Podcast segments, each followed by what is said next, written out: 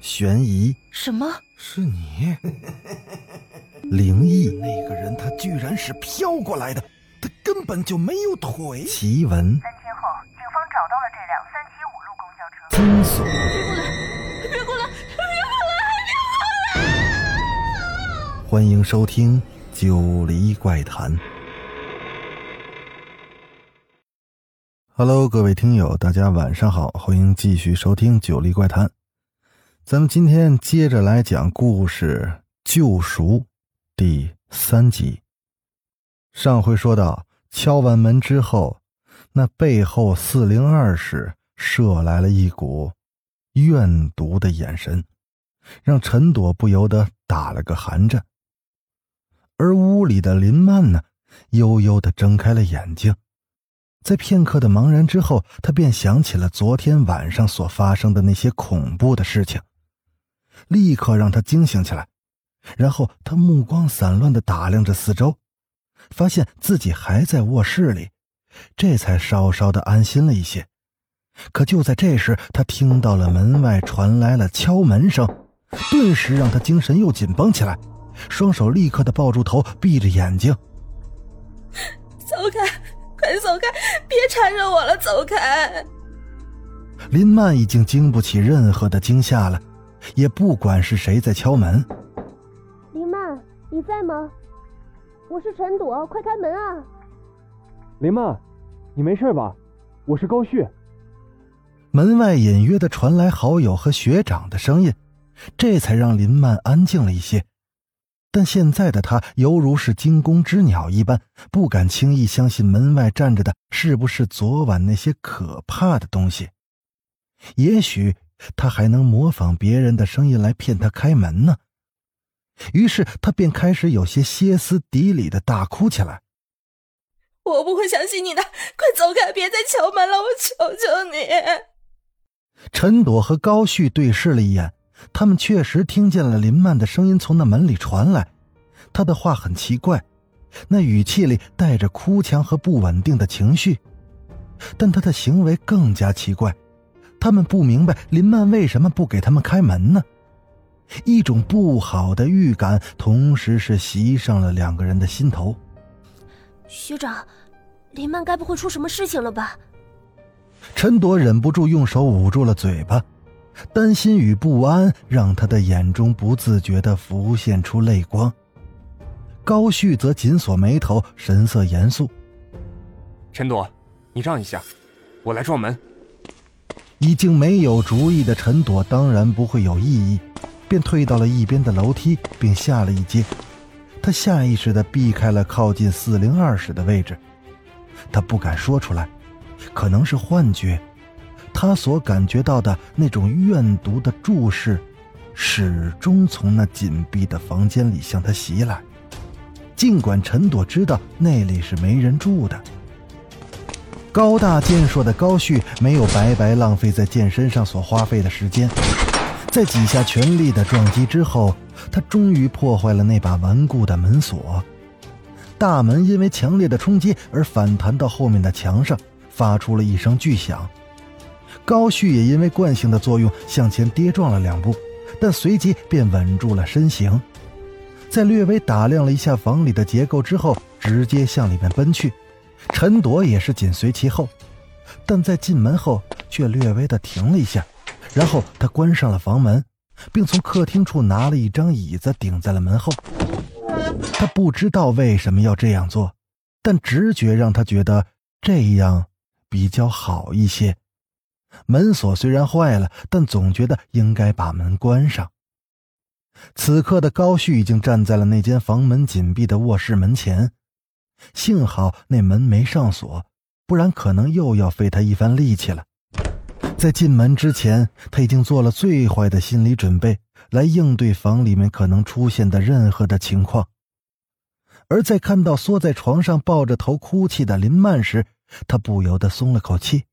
除了门边上有两个枕头，一部电话被扔在房内的一角，而让整个空间显得有些凌乱之外。其他的一切还算是差强人意，最重要的是林曼除了情绪不稳定之外，没有受伤，也没有什么衣衫不整。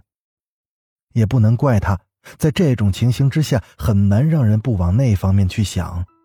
尽管他不会介意林曼可能遭遇到的任何状况，高旭只要林曼能活生生的在他面前，就已经足够了。刚才在门外担惊受怕的时候，他才意识到自己有多么喜欢林曼，他不能忍受失去她。高旭深吸了一口气，他努力的让自己的手停止，因为极度的担心与害怕林曼受到伤害的恐惧而引起的颤抖。然后他快步的走向床边，小心翼翼的伸手去扶林曼的肩膀。林曼，可他的手刚刚碰到林曼的身体，林曼就像触电般的惊叫起来，并且失控的推打着高旭，挂着泪痕的苍白的脸上依旧是双目紧闭。这一夜的惊吓让他显得是憔悴不堪。高旭忙乱的压住了林曼的双手，然后他将她搂入怀中。别怕，林曼，我是高旭，没事了，没事了。学学长，学长。渐渐冷静下来的林曼怯生生的睁开了眼睛，在确认了眼前那张熟悉的脸之后，再也忍不住的扑到了高旭的怀里，放声大哭。而站在门边的陈朵并没有去打扰他们，看着好友哭得这么伤心，她也忍不住的红了眼眶，轻轻的抹去眼泪之后，便去厨房煮开水了，准备了热茶。二十分钟之后，情绪稍微稳定的林曼双手捧着热茶，心有余悸的给两个人讲了他昨天晚上的经历，以及那个赵老伯所说的话。因为还没从惊恐中完全恢复过来，他的陈述还有些混乱，但在场的两个人大约应该是了解了所有的状况。见林曼捧着茶杯的手还在微微的颤抖着，始终坐在他身边的高旭体贴的用双手轻轻的握住他的手，也将温暖和安心稍稍的传递给林曼。听了事情的经过，陈朵的脸色有些苍白。正如他所说的，这么便宜的房子，那是肯定有问题的。但体贴的他并没有重复这种目前已经没有意义的话。一夜的恐怖经历，林曼现在最需要的是朋友的安慰和帮助，而不是这种话来加重他的后悔与懊恼。高旭一直沉默而认真的听着林曼的叙述，他一向是个无神论者。认为鬼怪之说根本都是无稽之谈，但现在不能说他肯承认这个世界上有鬼，可在这里发生的事儿的确是有点奇怪。先不说林曼所遇到的事是不是人为因素所造成的，光说他会把四零二室错当四零一室这件事上，就透着那么点古怪。当时他确实看清楚了门牌号。就算是一时心急看错了，但视力正常，而且精神状况也一向良好的他，怎么会没看到楼梯口就有个四零一室呢？而他的眼睛告诉他，那时四零一室所在的位置上，明明白白的，就只是一堵墙。他当时只是因为太担心而没去在意为什么这层只有一户。而在他敲到四零二室的门时，也确实开了，虽然开启的速度有点慢，并且没发出什么声音，但他不可能连门开没开都分不出来吧？而在陈朵来了之后，那门却是关着的，就好像从来没打开过一样。这里也有一个问题，照当时的情况来说，那打开的门在下一刻就关上的话，那必然是很迅速的，所以不可能不发出任何声响。但当时，就是没有任何的声音，甚至是没有任何时间空隙的情况下，那门就关上了。猛地，林曼所转述的那位赵老伯的话在高旭的脑子里闪了那么一下：“千万别走错房间。”这句话有些奇怪，但刚才他确实差点就走错了房间。想到这儿，高旭这个大男人也不由自主的心里是一阵发毛。他不敢去想，要是当时他真的进了那个四零二室的话，又会怎么样呢？高旭看了一眼楚楚可怜的林曼，这件事儿确实有些奇怪。我想这里原来的房主应该会了解一些情况，你还有他电话号码吧？见林曼点了点头，他接着说道：“我来打给他，就跟他说，在产权的移交上还有些问题要问他，请他过来面谈。”林曼找出了电话号码，高旭便很快的打通了，并以林曼男友的身份约了对方马上过来。挂断之后，时间是一点五十分。然后三个人便静静的等着那个房主的出现。时间就这么一分一秒的过去了，时钟已经显示三点五十分了，也就是说，从他们打电话到现在已经两个小时了。可那个房主还是没有来。在一个小时之前，他曾经打过来一个电话，说是马上就快到了。可这一个小时过去了。林曼他们还是没有等到他的人。陈朵已经有点不耐烦了，急躁的在房里来回踱着步子。又过了几分钟，他实在是忍不住了：“哎呀，学长，你再打个电话给他，看看他现在人在哪。我们不能老这么等下去啊！如果他一时半会儿来不了的话，我们就别等了。这地方实在是有点邪门。林曼，你还是收拾点衣物，晚上住在我那儿去吧。”说完后，见高旭拿起了电话，试图联系房主陈朵，还在抱怨：“那个姓刘的不会是想要等到天黑再来吧？我可不想等到天黑。我看我们还是趁着天亮快点走吧。”林曼也同意陈朵的话，她真的不想再在这住了，不由得望向了高旭。只见高旭已经拨通了电话，但听了好一会儿，挂断了。电话通了。但是没人接，什么嘛？那家伙肯定是心里有鬼，所以不敢来了。应该不会。如果他不敢来的话，一开始就可以推脱了，说有事或者是没时间，任何一个借口都可以，没必要同意之后再爽约呀。就算当时没考虑清楚，事后反悔不想来的话，那他根本没必要在一个小时前又打电话过来说他就快到了呀。他也完全可以利用第二个电话来推辞，就说临时有事来不了了，那也是合情合理的理由。也可能他在耍花枪呢。有些人就是会做这么无聊的事情，明明根本没打算过来，却弄得好像跟真的一样，这也是不无可能的呀。反正我就觉得他今天不可能会来了。哎呀，林曼，别等了，我帮你收拾东西，马上就走吧。那个门锁也别管了。如果那个小卖部的老伯说的是真心话，这里根本不会有小偷光顾的啦。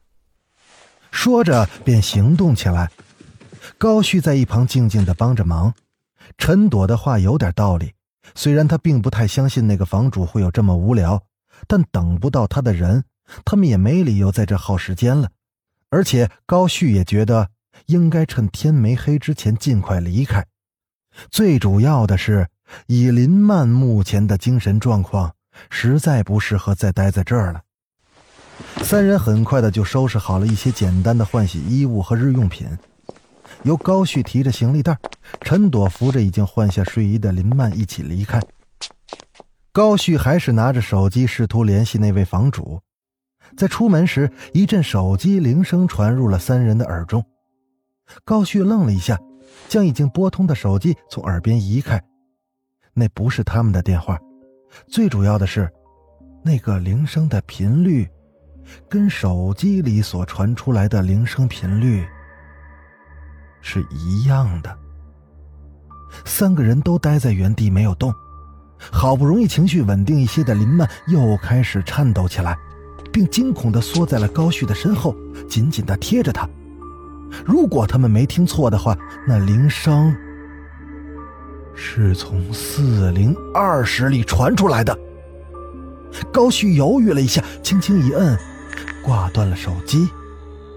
随即，那个铃声也停止了。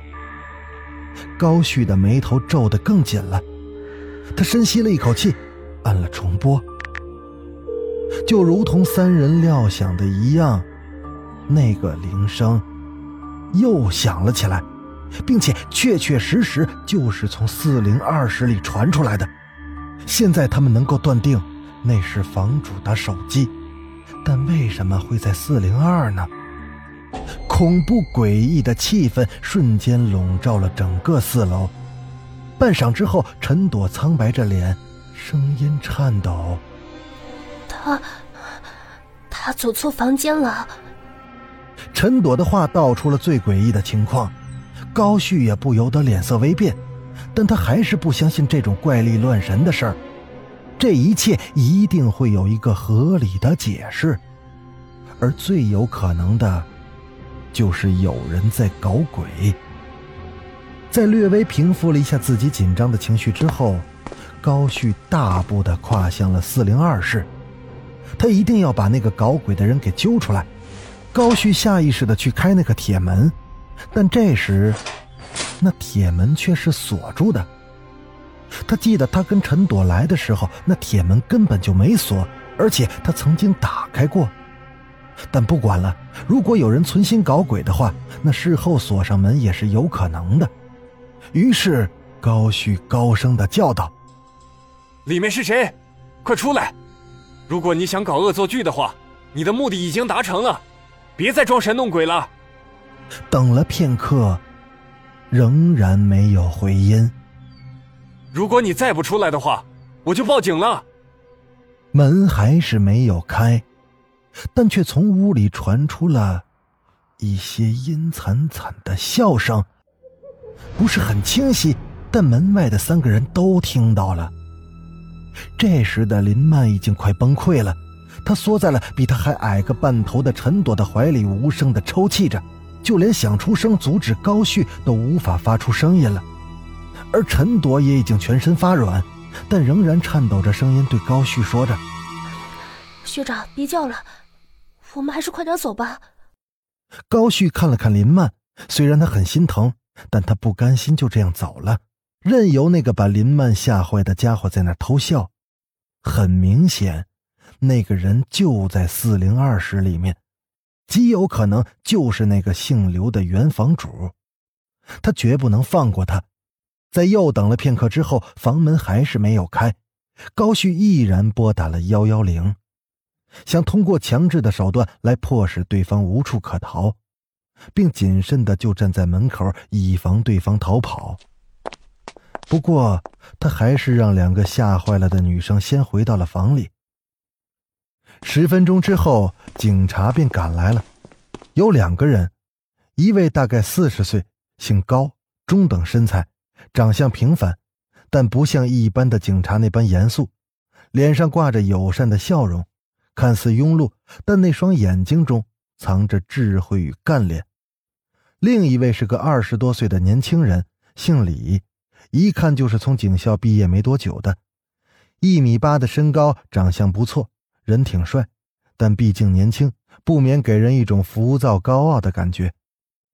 高旭把大约的情况说了一遍，但为了不让别人觉得他们大惊小怪或者是精神异常，便十分注意用词语修饰的表示有人在装神弄鬼吓唬他的女朋友，而且那个人可能就是这的原户主，而此刻。他就躲在四零二室里。听了他的话之后，那位年轻的警察十分的不以为意。虽然他没说什么，但那表情显然是显示他把高旭当做了胆小的无聊分子，并且因为这种事情而特地跑来，感到浪费时间。而反观那位年纪较大的警察，虽然始终保持着微笑。但高旭仍是从他眼中看出了一些耐人寻味的凝重神情。好了，本集啊，我们先讲到这儿。欲知后事如何，还是下回咱接着说。我是主播九黎香柳，那咱们下集《九黎怪谈》再见。